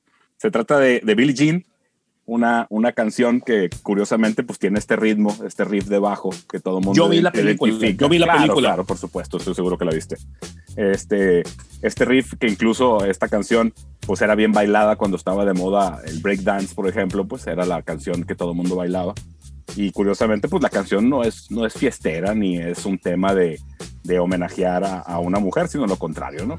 Eh, habla supuestamente de dos versiones. Una es que, que, Michael Jackson le escribió la letra en referencia a todas estas chicas que, que se acercaban a los Jackson 5 eh, en, pues en, en, el tiempo que, que, tuvieron todo este éxito y siempre pues tratando de, de colgarles a los hermanos de, de, Michael, que eran obviamente más mayores que él, eh, milagritos los hijos que tenían ellas, ¿no? Y hay otra historia más oscura que supuestamente surge de un biógrafo de Michael Jackson donde habla que la historia realmente es de Michael, que él estuvo recibiendo cartas de una, de una mujer donde le decía que tenía un hijo de él y, y, pues cartas muy, muy clavadas, ¿no? Muy, muy extremas en su contenido y que lo que, lo que fue más, más friqueante, más chocante de, del tema es que luego le llegó un paquete con una pistola donde lo invitaba a suicidarse y donde decía que ella también lo iba a hacer, incluso matar a la criatura, ¿no? Entonces, una canción como Billie Jean, que, que pues tú es todo ritmos, todo funk, es todo acá, todo, todo brillo, digamos, para, para la fiesta, para el baile, pues tiene una letra con un trasfondo bastante oscuro, bastante psicótico, ¿no? Eh, una, una, historia, digo, eh, ya platicada, digo, puede haber sucedido o no, eh, esto no, no, no, lo sabemos a ciencia cierta, pero es curioso, ¿no? Hay muchas canciones muy dulces que tienen un trasfondo muy oscuro, pero pues al final del día, y, y así es siempre con la música, pues la música es, es eh, está ahí y la gente la, la, interpreta como, como le da la gana, ¿no? Si, si la canción es fiestera, pues es fiestera, ¿no? Como dato curioso por ahí, pues el, el productor que fue Quincy, Quincy Jones, eh, no quería que la canción estuviera en el disco, incluso estuvo en contra y estuvo aconsejando a Michael Jackson de que no la incluyera en el disco. Eh, ya lo que pasó con ese disco, pues ya todos lo sabemos, ¿no? Tuvo un impacto importante, en, yo creo que en, en, cada uno de nosotros por, la, por el tiempo que nos tocó vivir, aunque pues no era rock and roll ni nada, pues, pero fue una bomba mediática que de, que de muchas formas detonó y marcó épocas, ¿no? Entonces, pues tiene, tiene esa historia, esa historia oscura, esa historia eh, poco agradable, digamos, pero pues en una canción que es un, que es un momento musical del soundtrack de nuestras vidas, eh, que pues poco, poco tiene que ver con esa historia, ¿no? Te acuerdas del sonido, te acuerdas del ritmo, te acuerdas de, del rifito del bajo y la melodía y de que Michael Jackson bailaba y prendía los cuadros del piso cuando iba caminando y todo el tema, ¿no? Pero hasta ahí. Sí, lo que sé también es que en la música no necesariamente eh, cuando existe una canción que habla de, de, estos temas o de cualquier otro tema, la letra coincide con la cadencia generada en la parte musical. Billie Jean pues es una canción que habla de un embarazo no deseado, donde la chica le pide al, al, tipo pues que se haga cargo de su fechoría y él se niega, ¿no? Que es, por otro lado, una de las reacciones más comunes que suceden con los chavos que se ven enfrentados a situaciones de este tipo, donde la primera actitud que tienen es, Negarlo. Pues no es mío, Así es. el niño no es mío, ¿cómo sabes que es mío? ¿Cómo sé yo que tú estuviste con otro, que no estuviste con otro tipo? ¿O cómo sé yo que el niño es mío? Digo, en esos entonces, pues, hablando de, de Michael Jackson, en la época de los Jackson 5, pues ha haber sido un adolescente, ¿no? Entonces, pues vayan ustedes a saber si el trasfondo de todo esto es verídico o no, pero sí está muy creepy el rollo de las cartas que escribe esta mujer a Michael Jackson y el envío de la pistola pidiéndole el suicidio y, y todo eso. Pero sí, el contraste que se da entre la parte lírica y la parte musical, pues es brutal, ¿no? Porque es una canción fiestera, agradable, bailable, pero la letra te lleva a una circunstancia oscura, pues, eh, que es algo, pues, no deseado que le suceda a nadie, pero pues hay consecuencias sobre las acciones que se tienen en la vida. Claro. Y Oye, sí, Choco, y, Como bien, Oye, dice, Choco, el ¿y te coro de la, de- como bien dice el coro de la rola, pues Billie Jean is not Va. my lover. Y otro pedacito, but the kid is not my son. ¿no? Entonces, pues ahí está bien clarito. Así es. Así es. Entonces Oye, ¿y tenemos esta se- canción obscura. eh, abonando a los temas, empezamos con una canción que era evidentemente un homenaje a una pareja, al amor que se le tenía. Tenemos por ahí la broma de jugar a, a como a un colega de banda se, te- te- la- lo atosiga su pareja. Tenemos por ahí el- el- las, las historias de The Beatles que tampoco hablan exclusivamente de amor. Y, y la historia de Hendrix que habla de una pelea, ¿no? De una situación pues, común en el tema de estas de las parejas. Entonces, ¿con qué nos vamos, Pato? Adelante. oye, les quería preguntar, ¿se acuerdan de la película de Billie Jean? Yo ¿Ustedes no. dos? Te No. soy sincero, yo ¿No, no. no te acuerdas? De hecho, yo No. ni- ni- Sí. no, no tenía idea que existiera una película de Billie Jean, Pato. Hay una película, hay una película que se llama Billie Jean de esta, una película ochentera donde sale Christian Slater, este, de la época de It the Cube. Sí, Pato, pero eso Sí. no, no, no tiene que ver nada con esta canción. Ah, ok. ¿Es- es el soundtrack de la es canción iba, pues. ¿Es el soundtrack de la, de, la, de la película, la canción? No, no, no, no, no. Ah, es, pues, es una es- película que es- se llama Billie Jean. Es nomás el nombre, una- amigo. El, el de- Billie de- Jean no creas que es que lo inventaron, pues debe, debe haber, debe haber quien sí se llame así, ¿no? O a un apodo o algo ahí, porque pues no creo que haya sido un juego de palabras inventado exprofeso para esta canción, ¿no? Debe ser una cosa cotidiana, como ya lo hemos platicado, ¿no? Sí, es una película de adolescentes donde la protagonista es precisamente la hermana de, de Christian Slater. Este, pero no tiene nada que ver ni la temática ni, ni- ni la ambientación casan con esta canción de Michael Jackson. Ok. Fíjate que Ah, ahorita que platicando, retomando nomás para hacer una, una breve recapitulación, porque ya que compartamos el playlist y platicaba Pato, pues va a estar estas canciones que no quedaron platicadas en este podcast, pero los vamos a mencionar. Ujú. Yo quería platicar de la, de la canción esta de, de LA Guns, un grupo que a mí me gustaba mucho en los 80s, e incluso ellos brincaban en los 90s con discos que también me gustan mucho, incluso los tengo. Eh, la, bal- eh, The Ballad of Jane, ¿no? que fue su primer gran hit, que pues es una canción, pues sobre cuando, cuando los grupos estos pues sabían que tenían que buscar la power ballad para, para marcar su, su camino en, en, lo que el, en el negocio de la música como se estilaba en los 80s y principios de los 90s, cuando todavía el hard rock y el heavy metal y el glam y todo esto que conocimos de los greñudos, pues era, era regla, ¿no? Entonces, esa canción, pues para parecer no tenía ninguna historia detrás, nada más, pues que fue el, el primer, el gran hit que los puso en el mapa a ellos y que incluso los, les permite seguir tocando, tocando hoy, ¿no? Con, con su proyecto. Entonces, ¿qué más? ¿Qué más traen? Pues vamos con la joya de la corona. ¿Ok? Arráncate, Bicycle. Patito. Bicycle. Bicycle. No, me queda, no, Bicycle no. No, este, este, este tema de, pues de Laila. O, sí, ¿no? Laila. Laila. ¿Qué O, nos o nos vamos de con la de Laila? Angie. No, hablemos de Laila porque es más extensa la historia. No, pues Laila, nada más una canción de, de Derek and the Dominos y pues que la tocó este guitarrista, drogadicto, este, eh, no sé, cuenta. Tú, Fíjate que esta Josi, can- Josi, fíjate tú que- tienes, tú tienes fíjate- historia, ándale. Fíjate que esta canción pues, también tiene otra faceta que, que no habíamos mencionado en las canciones que veníamos manejando, que, que tiene mucho sentido, porque pues se trata de, de una mujer donde ella es esposa de uno de, uno de, los, de los personajes de esta historia que vamos a platicar. Y resulta que el mejor amigo o uno de los mejores amigos de este personaje, pues también se enamora de ella, ¿no? Que tiene todo, el- todo el sentido. Yo creo que cualquiera que nos esté escuchando en este momento eh, se va a identificar, porque si tienes una relación tan estrecha de amistad con alguien, es mucho, muy probable que en algún momento Sí. eh, la pareja de esta persona también te vaya a generar sentimientos a ti, pues, por la misma afinidad que tienes con esa persona y en este caso, pues en, en- en el tiempo que estuvieron viviendo y compartiendo todo este tema de hacer música y de, de convivir y de la fregada, pues obviamente es una cosa que, que se debe haber dado en infinidad de situaciones, pero esta fue la que terminó en una canción, ¿no? que se llama Laila, que es la hizo Eric Clapton, que pues mucha gente la identifica con, con Cream, pero originalmente pues fue lanzada con Derek and the Dominos, como bien dijiste, Pato. Pero pues hay, hay muchos Ujú. detalles ahí en la historia para platicar y yo creo que Yossi los tiene por ahí a la mano. Adelante, Yossi. Ándale, yo sí, yo sí. Suelta, Claro que suelta. sí. Este es un rolo, no, no, no, no.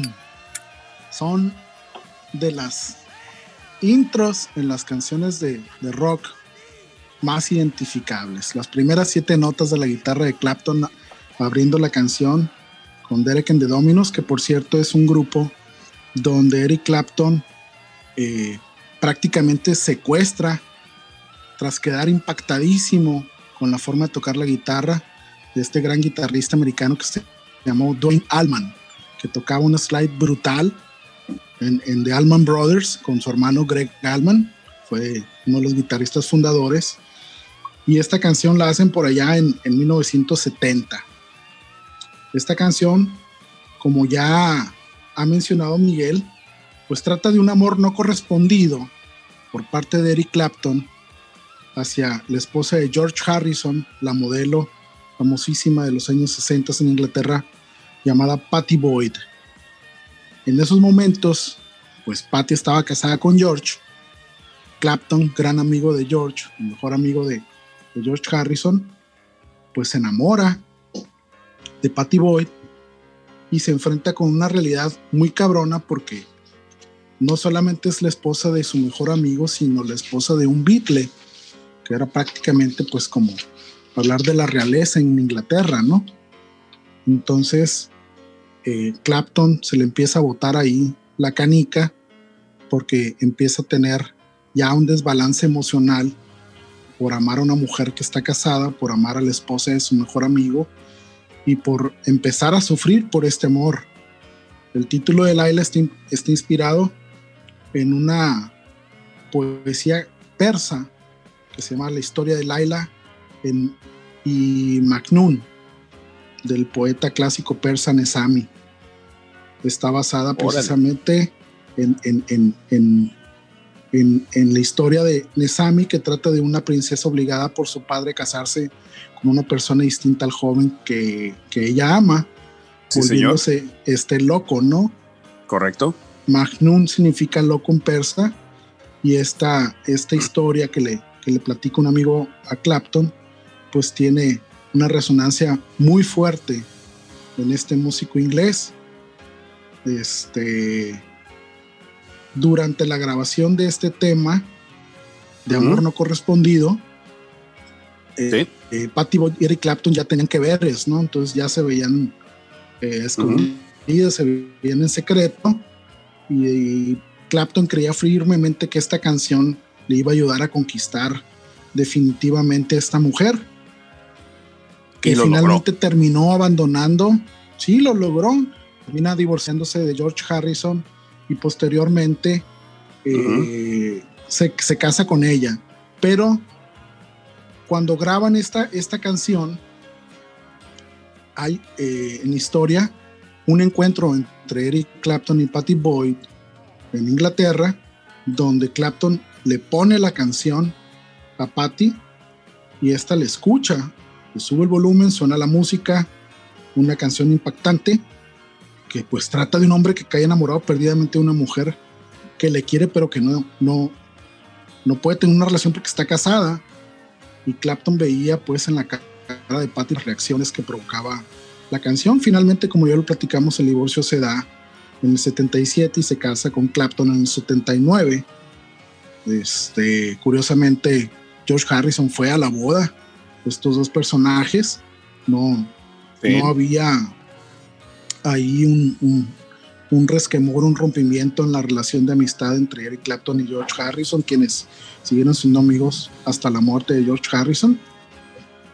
Y como comentaba, pues es una canción que tiene un riff principal que desde el inicio de la, de la rola es plenamente identificable.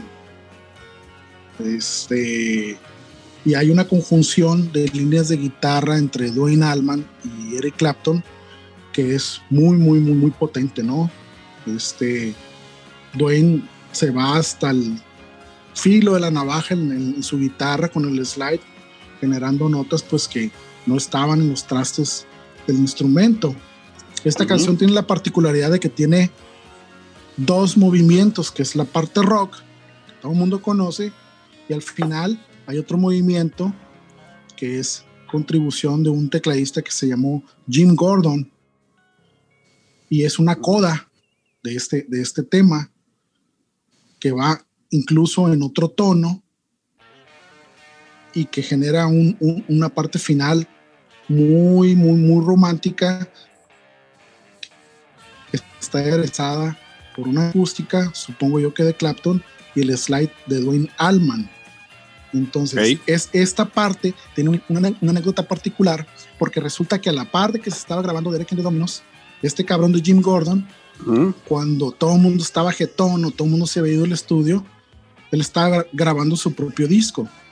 Y una vez llegan Dwayne, Dwayne Allman y Eric Clapton al estudio y se encuentran con que Jim Gordon está tocando esta, le escuchan, les gusta y le dice Clapton, esta madre que estás tocando la vamos a meter en la isla.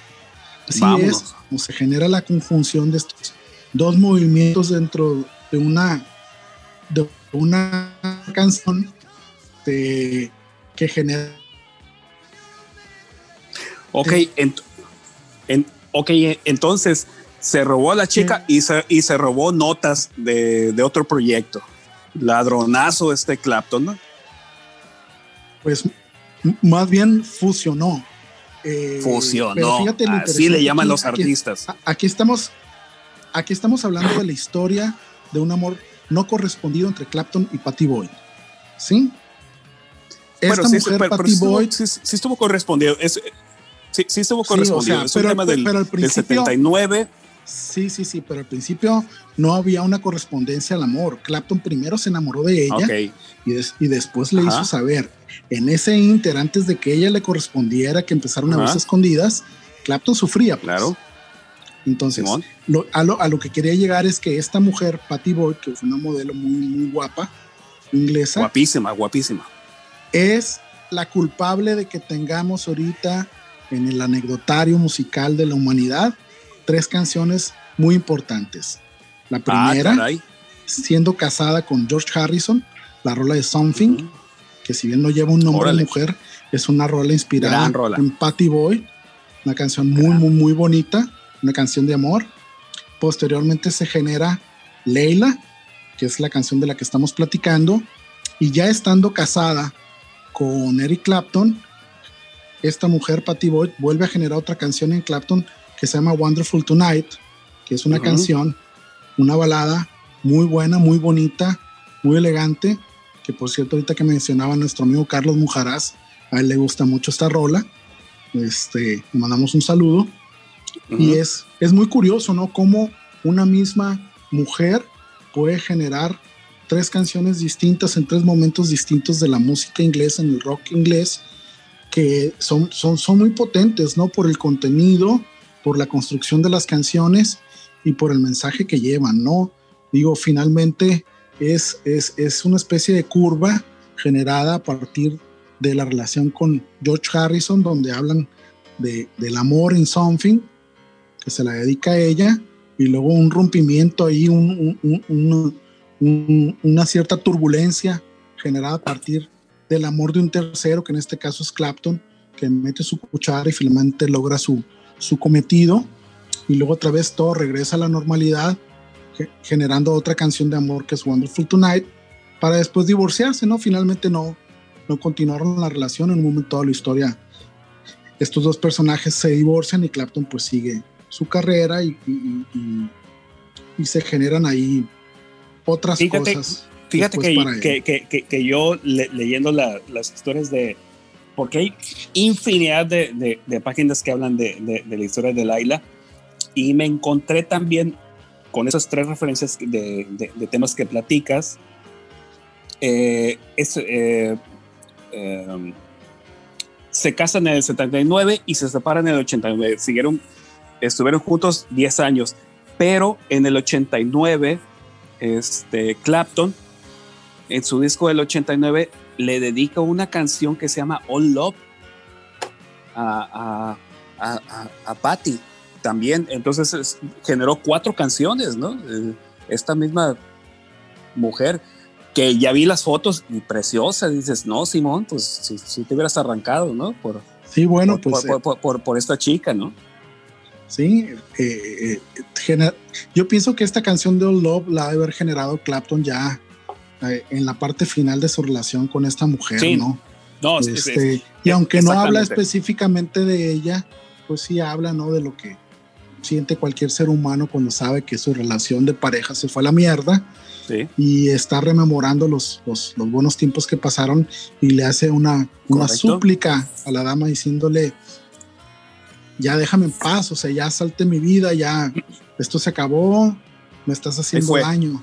Esta canción de Old Love, curiosamente, es una canción compuesta por Eric Clapton junto con un gran blusero americano que se llama Robert Cray. es un, un, blusero que a mí me gusta mucho este, y que es una rola monumental, que aunque no tiene nombre de mujer, también se la recomiendo. Old Love, Viejo Amor, búsquenla por ahí, se van a dar una, una gran sorpresa porque es un banquete a los oídos. La, verdad es una rola muy, muy, muy bonita. Vaya, pues todo lo que generó esta mujer. Fíjate que yo quiero hacer un paréntesis aquí que considero adecuado. Yo pienso que cuando alguien siente, tiene sentimientos por una persona, eh, en la parte física pasa totalmente a segundo plano. Entonces el tema que platicas, Pato, que insistentemente dijiste que pues, la, la Patty Boyd era muy guapa, yo creo que eso es nada más es un tema eh, ya fuera de todo, de, todo contexto, porque te digo, los sentimientos tan profundos, yo no creo que tengan nada que, eh, absolutamente nada que ver con el aspecto físico, a lo mejor de entrada sí, pero yo creo que la forma de ser de la persona, la forma en que te relacionas, eso es lo que puede generar unas canciones como las que platicamos ahorita, no nada más la ah, parte decorativa, ¿no? Claro que sí. Lo, que pasa, Lo, que, pasa es que se me hace que no viste las fotos. Claro que sí. No vi las fotos de esta muñeca. claro que sí. Y fíjate que faltó, el, faltó el cerrojazo, faltó a mi gusto para haber convertido esta historia todavía en algo más atractivo, faltó el cerrojazo que Harrison hiciera una canción de venganza, ¿no? Pero pues conociendo los aspectos de cómo era Harrison, el Beatle callado, obviamente no iba a pasar eso, ¿no? Jamás en la vida. A lo mejor hubiera hecho una canción de, disculpa de, de, te dejé ir y, la chingada, ¿no? Pero hubiera faltado la canción, no, pero hubiera faltado una canción de odio y, de odio para ambos, ¿no? Para Clapton y para, para Patty y para todos quienes se atravesaron el camino, ¿no? Faltó eso. No, no. Pero, no, pero Harrison era un caballero. Claro. Es el Sir Harrison. Fíjate que, pues, más bien creo que ve enfocado al rollo de la propia filosofía de vida que Harrison tenía. Por supuesto. Yo pienso que por estar eh, metido en los rollos eh, hindúes. Meditación y la chingada. Eh, sí, estaba él más, más hecho a la idea de que había que soltar las cosas, de que nada era para siempre, este, apegándose un poco a la parte budista de su vida. Pero era un tipo muy, muy centrado, muy pragmático.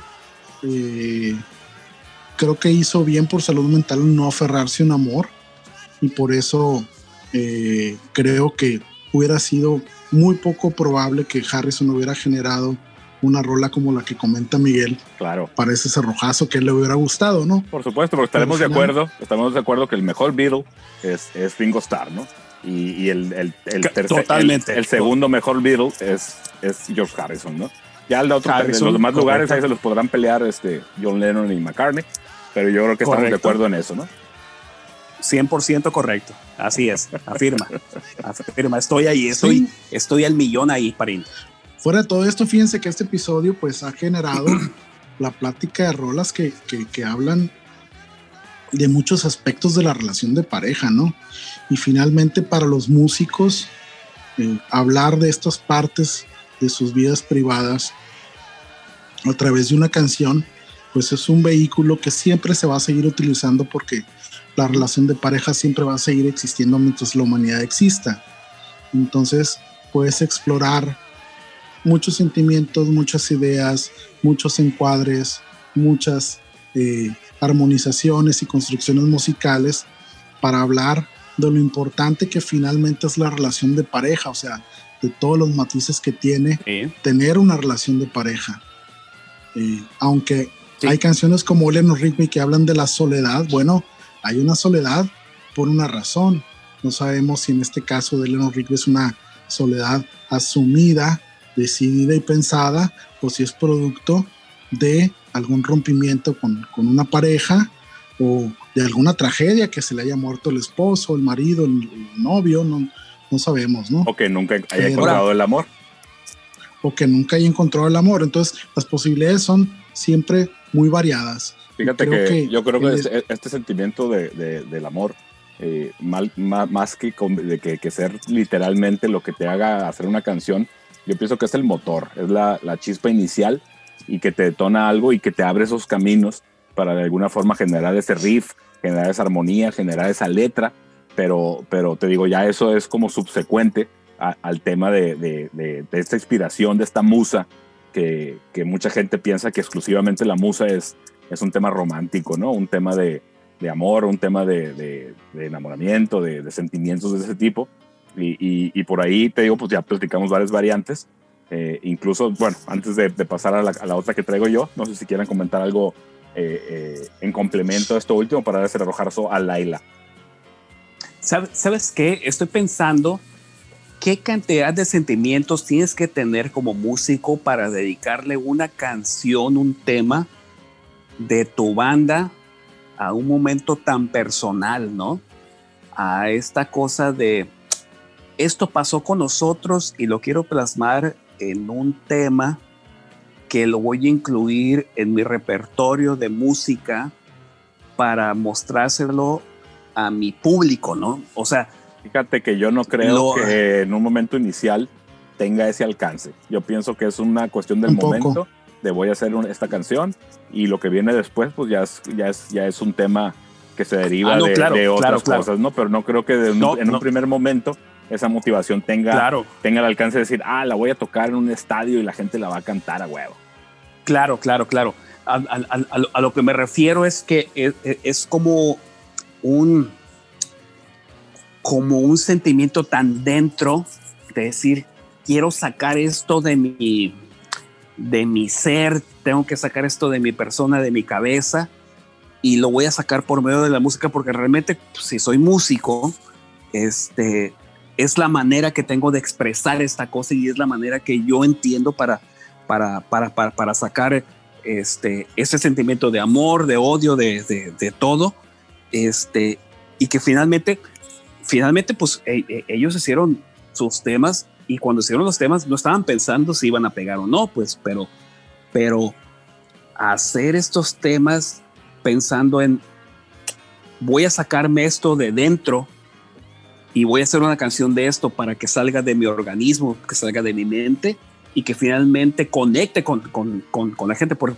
por, porque también la otra parte es cuando escuchas la, estas letras, seguramente hay mucha gente que, que escucha y dice, Simón, yo también tuve una mujer así, también me sentí así, me siento identificado y, este, y yo conecto con, con, con, con lo que está diciendo este, esta banda, Lo- este músico. lo que esta letra, sucede, pues. lo que sucede, Pato, es que el proceso se llama catarsis.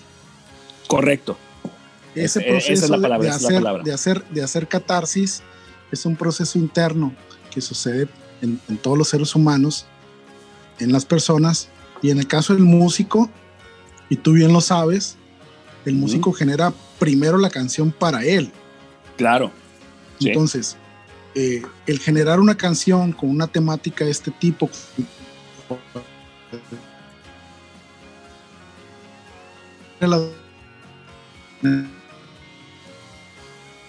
Ujú. Sí. Ahí tenemos un poquito de frizz. Es o lo soy que- yo nada más. No. Josi. no sé si eres tú nada más. Entonces, al hacer catarsis, el músico tiene que eh, exorcizar sus demonios y sacar Claro, ese sentimiento eso. negativo o inspirarse en lo bonito voy. que siente tener una relación de pareja, pero no necesariamente pensando en el público, sino más bien para dejar una constancia de un hecho de su vida. Todas estas canciones son importantes por, e- por eso, porque eh, sobre todo las, las canciones de amor y desamor, que son temas muy recurrentes en, en- en toda la historia del- de las artes, en el transcurso de la historia de la humanidad, siempre han estado y siempre van a seguir estando. Eh, hablar de la pareja en cualquiera de sus vertientes siempre tiene pues un, un- un rasgo de profundidad, un rasgo de, de seriedad y también pues contar las partes divertidas, ¿no? Creo que eso es algo que los músicos siempre van a, a tener a su alcance para generar canciones y contenidos o simplemente sacar eh, de, de- de su pecho algo que les esté generando ruido. Y aprovechando la Correcto. recta y aprovechando el tema del episodio, yo les quiero preguntar a ambos, ustedes son pues fundadores de Ultrasónico, ¿por qué no hay una canción de Ultrasónico con nombre de mujer?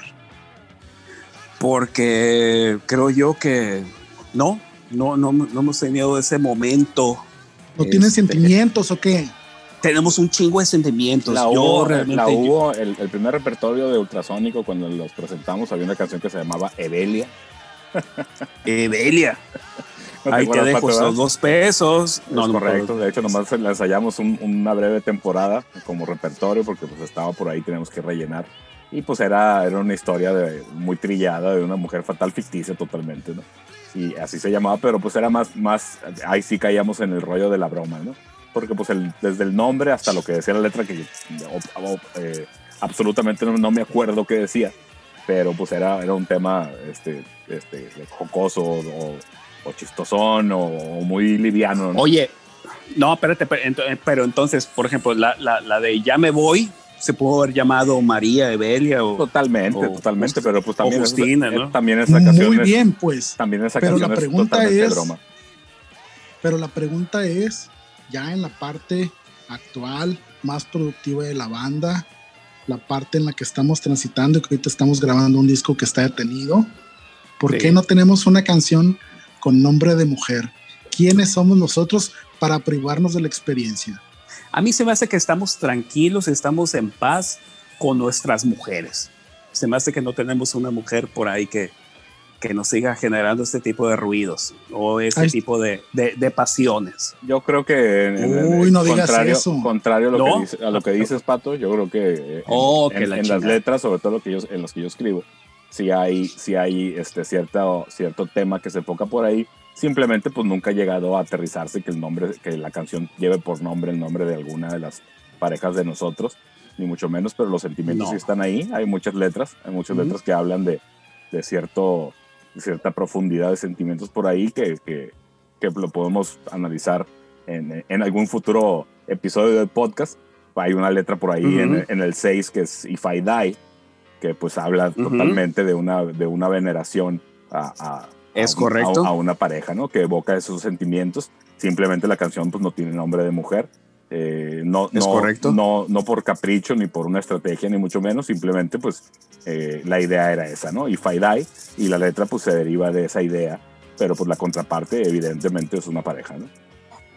Oye, ¿sabes qué? Y, y- y me estoy acordando de esta banda anterior a Ultrasónico, de los cinco menos que tener este, es, es, este gran tema que se llamaba Ya no quiero estar con alguien junto a ti o cómo era o cómo se llamaba rola? Como tú se llamaba así, pero esa fíjate que esa salió, esa salió de, de, de, ATM todavía, esa fue de hecho la, la, primera canción que yo escribí, este, con asesoría por ahí de, de, Héctor Ley, que era bajista de Los Cadáveres, él me ayudó a, a poner el arreglo de, del bajo y, armónico y, y, de unas partes que traía ahí muy caprichosas, él me ayudó a montarla y pues la canción era totalmente de despecho y, y hablando de eso, pues moviendo esa, esa fibra de eso se trataba esa canción y eso fue eh, en, buena medida lo que detonó todo este tema de que yo esté veintitantos años después tocando, ¿no? Ok. Muy bien, pasemos Miguel pues a este nuevo tema del cual nos vas a platicar. ¿Qué tema es? Fíjate que voy a aterrizar porque me he estado dado cuenta que en estos episodios aleatorios de otros temas que hemos estado tocando, no hemos tocado el rock nacional. Yo, eh, yo cuando menos yo yo sí soy muy, muy fan de varias bandas eh, mexicanas de, de, los, de los 80, de los 90, de los 2000, de, de la década actual. Y el sábado pasado tuve oportunidad de ver un stream de Fobia, eh, que fue un irrepetible y que hicieron con, con esta gente de, de Ocesa, eh, donde me, decidí a verlo, el, evento costaba, me decidí, a verlo porque siguiendo a Paco Guidobro en el Twitter, él, manifestó que sí iba a ser realmente una cosa irrepetible, ¿no? Fobia está ahorita lanzando su, su blog, eh, va a estar bien interesante, lo lanzan por ahí en diciembre, pero este, este show fue previo. Eh, para mi sorpresa y, por eso valió mucho la pena haber pagado ese boleto para ver ese stream, sobre todo ahora que no, tengo, no tenemos mucha cosa que hacer y los sábados yo nada más estoy buscando qué ver eh, en cuanto a música y pues era un evento en vivo y tiene esa, esa vibra con todo y que no estés en el lugar, ¿no? Entonces tocaron un tema de su segundo disco que se llama Camila. Eh, en los, primeros discos de Fobia, eh, pues eran, eran letras muy, muy infantiles, digamos, con cierto, con cierto humor picante, digamos, tenían algunos temas donde, donde hablaban con un doble sentido muy evidente, pero muy inocente, ¿no? Entonces ese era el sello de Fobia en sus dos primeros discos y esta canción de Camila me llamó mucho la atención porque ahora buscando, pues resulta ser que la inspiración de esa canción, las letras las escribe Paco Dobro en su gran mayoría, eh, está inspirada en la gallina de un personaje de los Muppets, ¿no? Entonces de ahí salió la, la idea de ponerle así a la canción, aunque la canción se trata de otra cosa, ¿no? Se trata de, de que por ahí una niña pide de Navidad una muñeca, pero una muñeca real, ¿no? Un bebé, y eso dice la canción, y pues la canción se llama Camila, y, el, y la bebé de la canción se llama Camila, ¿no? Entonces, Va, ahí te digo, eh, dentro de este rollo de fobia, que a mí, a mí siempre se me, se me, ha hecho muy atractivo porque en, esos discos combinaban este, este, esta onda infantil, esta onda inocente, combinaban con otros sentimientos ya más apegados a la adolescencia, a la, temprana juventud de depresión y la chingada.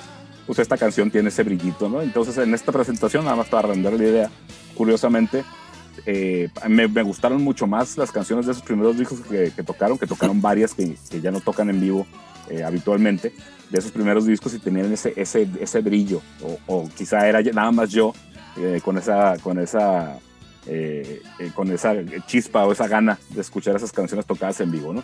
Entonces por ahí esa canción por ahí figuró Camila, ¿no? Entonces, pues, por ahí espérame, te digo. Espérame, espérame, hay, hay, hay que quiero un paréntesis con esto que platicas y, y, me, y me, hace muchísimo sentido. Las, las, los primeros discos de, de, Fobia tienen esta cosa juguetona, tiene esta cosa cómica, tiene esta cosa de cómic, tiene esta parte. Y, y, recuerdo que cuando yo escuchaba la canción de Regrésame a Júpiter, del, no sé, no sé si del, del, segundo disco de, de, de, Mundo Feliz, el, el, segundo disco de Fobia, yo siempre pensaba que cuando decían regrésame a Júpiter, pensaba que era una canción donde un par de novios habían terminado y alguien se había quedado con el perro y el perro se llamaba Júpiter y, y, y, para, mí, para mí siempre ha sido esta cosa, esa historia de regrésame a Júpiter, como regrésame al perro, Júpiter, ¿no? Entonces, este, eh, pero pues sí, sí, siguiendo con, con, con, esas historias, ¿no? No puede fin ser, del paréntesis. Y eso es, eso es lo padre, fíjate, yo pienso que, digo, saliendo un poco de tema, yo pienso que, que como, como, como mexicanos, es uno de los, eh, lo puedo decir así, defectos que tenemos de menospreciar el trabajo de la gente que hace lo mismo que nosotros aquí en el país, ¿no? Y Fobia es una banda bien importante eh, que curiosamente tuvieron la oportunidad de seguirlo demostrando todos estos años después. Hay bandas de su generación que no, que, que, ya no tocan desde hace muchos años y ellos incluso están tocando canciones de los discos más nuevos y de los discos, de sus primeros discos, ¿no? Entonces me identifico yo mucho con, con Paco Guidobro, eh, porque por ahí salió, un, salió que van a lanzar un documental de un lugar que se llamó el Tutti Frutti, en México, donde entrevistaron a un montón de bandas, todas underground o, digamos, y el, el Paco Guidobro hizo un tweet diciendo, eh, güey, yo toco un chingo de veces ahí, ¿por qué no me invitaron, no?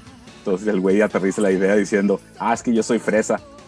Igualito que nosotros por acá, güey. O sea, a nosotros nadie nos hace el mapa porque éramos fresas, güey, en los 90.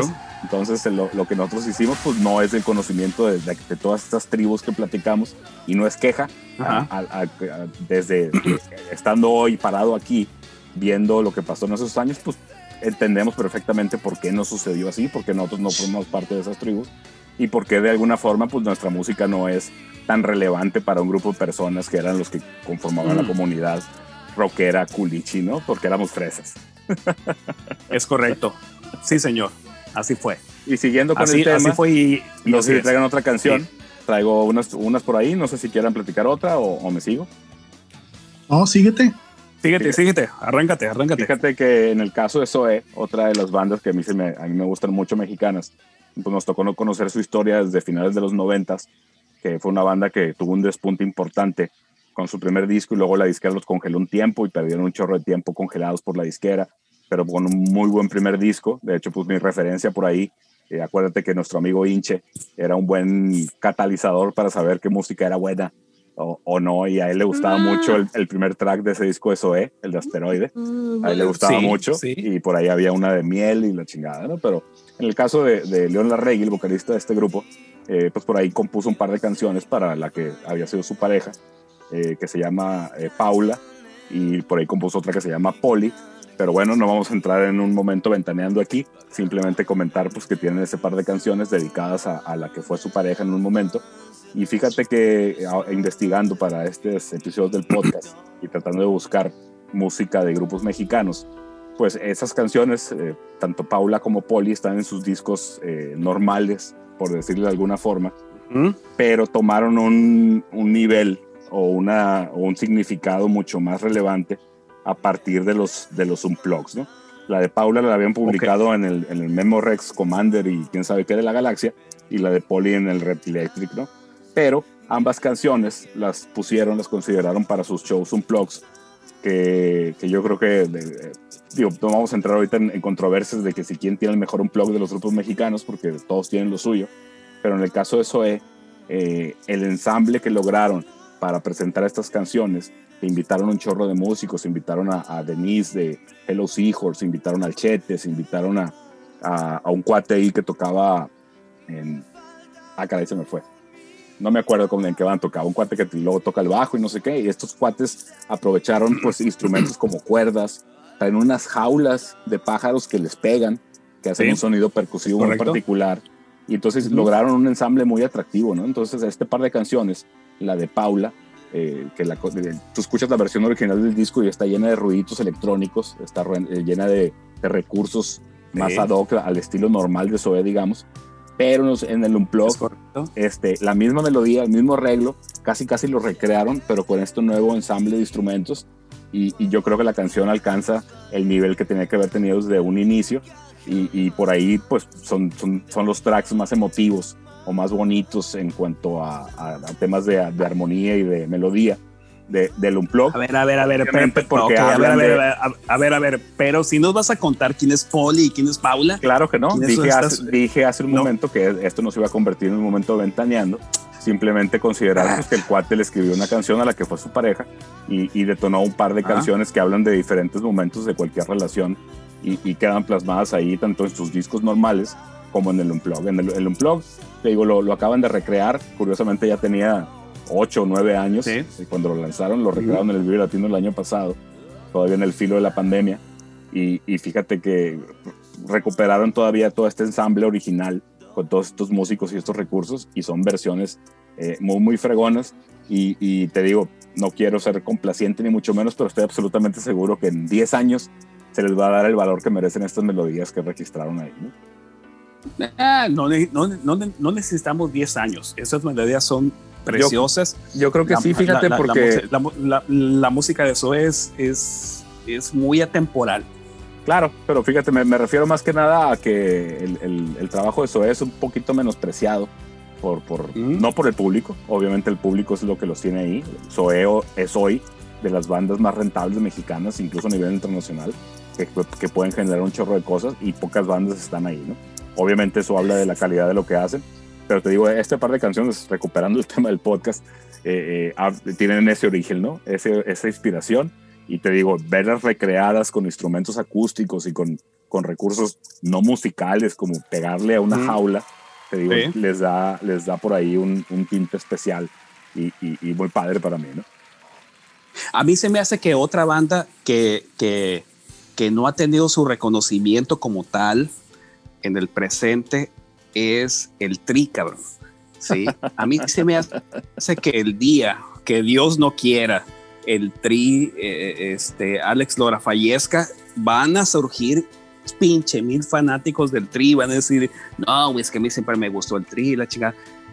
Y el Tri tiene esta canción, no sé si del 88 o el 85, de María Sabina, ¿no? Donde le cantaban, regresando al tema de, de, de, de canciones con nombre de mujer, María Sabina, donde este, pues le hacen pues, un tema a esta chamana de, de, de, Chiapas o de Oaxaca y este y va a ser exactamente el, el, el, nuevo ejercicio. Lo que sucede es que pues el tri sigue vivo y sigue vigente, ¿no? Y es como que pues ahí está el tri y va a pasar creo que lo mismo. El día que falte el tri o el día que falte Sue, van, vamos a empezar a, a surgir en redes sociales esta idea de ah, sí, yo siempre fui bien fan de, de Zoe o yo siempre fui bien fan de, del Tri. Por supuesto, okay, fíjate que es, pues, es, un efecto, es un efecto bien mexicano, güey. Es, es, a mí claro.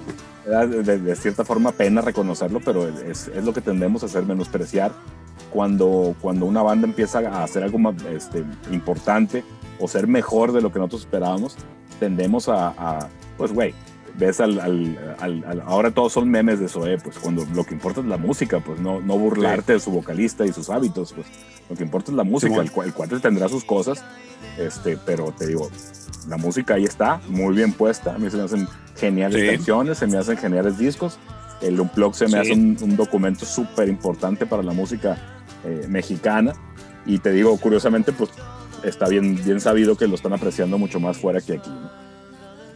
Oye, esto ¿te acuerdas que lo comprabas en iTunes y cuando lo comprabas lo descargabas el disco y te venía un documental de el, el de detrás claro, de cámaras, ¿no? ¿Te de, acuerdas? De, que, la, de la grabación, que, claro. Un documental. Exactamente. Este, sí, sí, sí. Claro que sí. De, uh, era un documental como de una hora que curiosamente ese documental no me lo he encontrado en YouTube, no me lo he encontrado en ninguna plataforma, ¿no?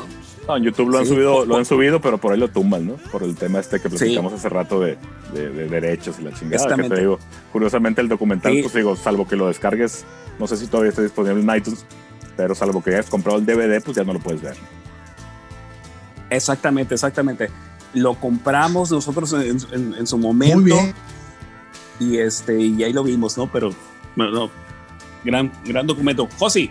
Totalmente. ¿Alguna canción para cerrar? Jóvenes. O, o nomás cerramos? Claro que sí. No, no, vamos a cerrar con una canción divertida. Ya fue mucho hablar de Zoé y de Fobia y del Tri. Una desviación bastante larga por parte de ustedes dos tarados. vamos a cerrar con una canción de los años 80, una canción divertida, pegajosa, operona, rockerona hasta cierto punto, que se llamaba 867-5309 Jenny, de la ¿Cómo? banda ah, Tom, ya. Tommy Tutón. Esta canción es de 1981 y era pues tocada por Tommy Tutón. Fue eh, lanzada en, en, en, un álbum que se llamó muy originalmente Tommy Tutón 2 y alcanzó el número 4 en el Billboard y en el, en el Mainstream Rock Tracks alcanzó el número 1. Entonces, pues fue una canción bastante pegajosa esta banda de prácticamente One Hit Wonders. Lo curioso con esta rola es que es una rola donde se comparte el número telefónico, hablando en una era pues donde no había internet, donde no había eh, celulares y los teléfonos del mundo eran teléfonos fijos de casa. 80, 80, estamos hablando 80, ¿no? Uno de los cabrones de la banda conoce a una chava que se llama Jenny, ese es su nombre, que curiosamente pues él ha comentado en entrevistas que no se trataba de una prostituta, porque la propia letra de la canción tiene una frase que dice, si quieres pasar un buen rato, marca este número y pregunta por Jenny, pues es lo que da a entender mm. la letra, ¿no? Resulta que como broma, alguien de la banda, no este que había conocido a Jenny, escribe en un baño el nombre, eh, el teléfono, perdón, número telefónico, una diagonal, Jenny, 8675309, Jenny, y, este, y la canción se vuelve viral porque genera un frenesí de la gente que escuchaba la canción de marcar este número en Estados Unidos. Entonces esta canción tuvo un auge muy, muy, muy fuerte y eh, pues generó muchas cosas, ¿no? Por ejemplo, en 1982, eh, la estación de radio WLS de Chicago obtuvo este número de una mujer que lo tenía en su casa, como que le compran el número y empezaron a recibir 22 mil llamadas en cuatro días. Con 22 este mil. 22 mil. Hay en 1982 también, en una secundaria, se recibieron 200 mil llamadas diarias preguntando por Jenny. En la Universidad de Brown. Gran número. Marcaban este número y te contestaban en uno de los dormitorios de la universidad, preguntaban por Jenny, pues la gente se hartaba, ¿no? De que preguntaran y preguntaran y preguntaran por esta mujer, pues que evidentemente pues no, no, no tenía nada que ver con un dormitorio universitario. En 2004 se audicionó este número en Nueva York y se compró por la cantidad de 80 mil dólares. Y así como estos, este, estas anécdotas, hay incluso un gimnasio que compra este número de alguien que lo audiciona Ajá con ofertas incluso hasta de un millón de dólares. Seguro. Por, por obtener este número. El tipo, pues como no puede confirmar la identidad en aquellas primeras subastas por internet, se lo vende un gimnasio, ¿no? Entonces, esta canción, pues ha salido en comerciales, en películas, este, lo tienen restaurantes, lo tienen gimnasios, lo tienen compañías, o sea, a lo que voy es que esta parte del número telefónico ya después del frenesí de agarrar el teléfono y marcar el número a ver quién chingados contesta y preguntar por Jenny, se convirtió en una estrategia comercial de empresas. Y eh, todo esto generado a partir de una canción de rock que hablaba de una chava llamada Jenny. Jenny. Y el teléfono que ella tenía, ¿no? Compartido como broma en las paredes de un baño, en un bar por ahí, donde los los tipos de la banda lo escriben eh, pues, para reírse un rato y nada más, ¿no? Para pasar un buen rato haciendo, haciendo la broma. Hay una controversia también ahí en el caso de Brooks Springsteen, que tiene una canción que se llama Radio Nowhere, donde tiene ahí unas líneas que parecen un poco a la canción. Bruce no quiso demandar a esta banda y él dijo pues que se sentía realmente honrado de que hubiera una similitud, si es que acaso la tenía, ¿no? Esta canción la pueden buscar en YouTube, en Spotify, en cualquier sistema de streaming, la van a encontrar y se van a dar cuenta que es una canción pues pegajosa, no habla de amor, no habla realmente de nada, sino simplemente la recomendación de que le hables a Jenny, a ese número telefónico, si quieres pasar un buen rato. Y esa fue la ah. anécdota de esta rola. A ver, compárteme el teléfono. Ahorita le, marcamos a ver quién, quién contesta. El teléfono, por supuesto. No, no, es cierto, no es cierto. 5309. Hablen, a ver quién contesta. En una de esas les contesta una pizzería o una gasolinera. Comentarios finales. Gran podcast, gran podcast, gran, grandes historias. Este, grandes historias que son muy profundas, ¿no? este, en ¿Algunas? este tema de algunas, algunas son profundas, algunas son, son bromas totalmente. Y la verdad es que sí esperaba encontrar, por ejemplo, yo, yo, yo, yo buscaba encontrar historias muy de fondo de temas que, que me gustan, ¿no? Le estaba platicando al Miguel y a Josie en, en, en la mañana y ayer de, hay temas que me gustan mucho, por, ejemplo, de Salomé, de Enrique Bumburi, pero no hay ninguna pinche historia de, de esos, ¿no? Este, Pues lo más seguro es que se plagió la rola, güey, ya. Claro, claro. No, no, no, no me ofendas a mi, a, a mi Quique Bumburi, no, por favor. Enrique este- Bunbury es el resultado de una noche loca entre Armando Manzanero y Rafael. Totalmente, mira, dos grandes. Y sale este, este ídolo que amamos tanto. Pero bueno, Uh, yo no. cómo te odio, cabrón. Muy bien, pues Bueno. cerremos el episodio, muchachos. Esto fue el Ultrasónico Podcast número 45. Hoy hablamos de canciones con nombres de mujeres. Hablamos del amor, del desamor, de la diversión, de la discusión, de la relación de pareja. Nos pusimos un poco psicodélicos con el tema. Hubo desviaciones para hablar de grupos nacionales que no tenían nada que ver con el programa. Pero bueno, ahí está. Esperamos lo hayan disfrutado. Buenas noches, buenos días. Bye.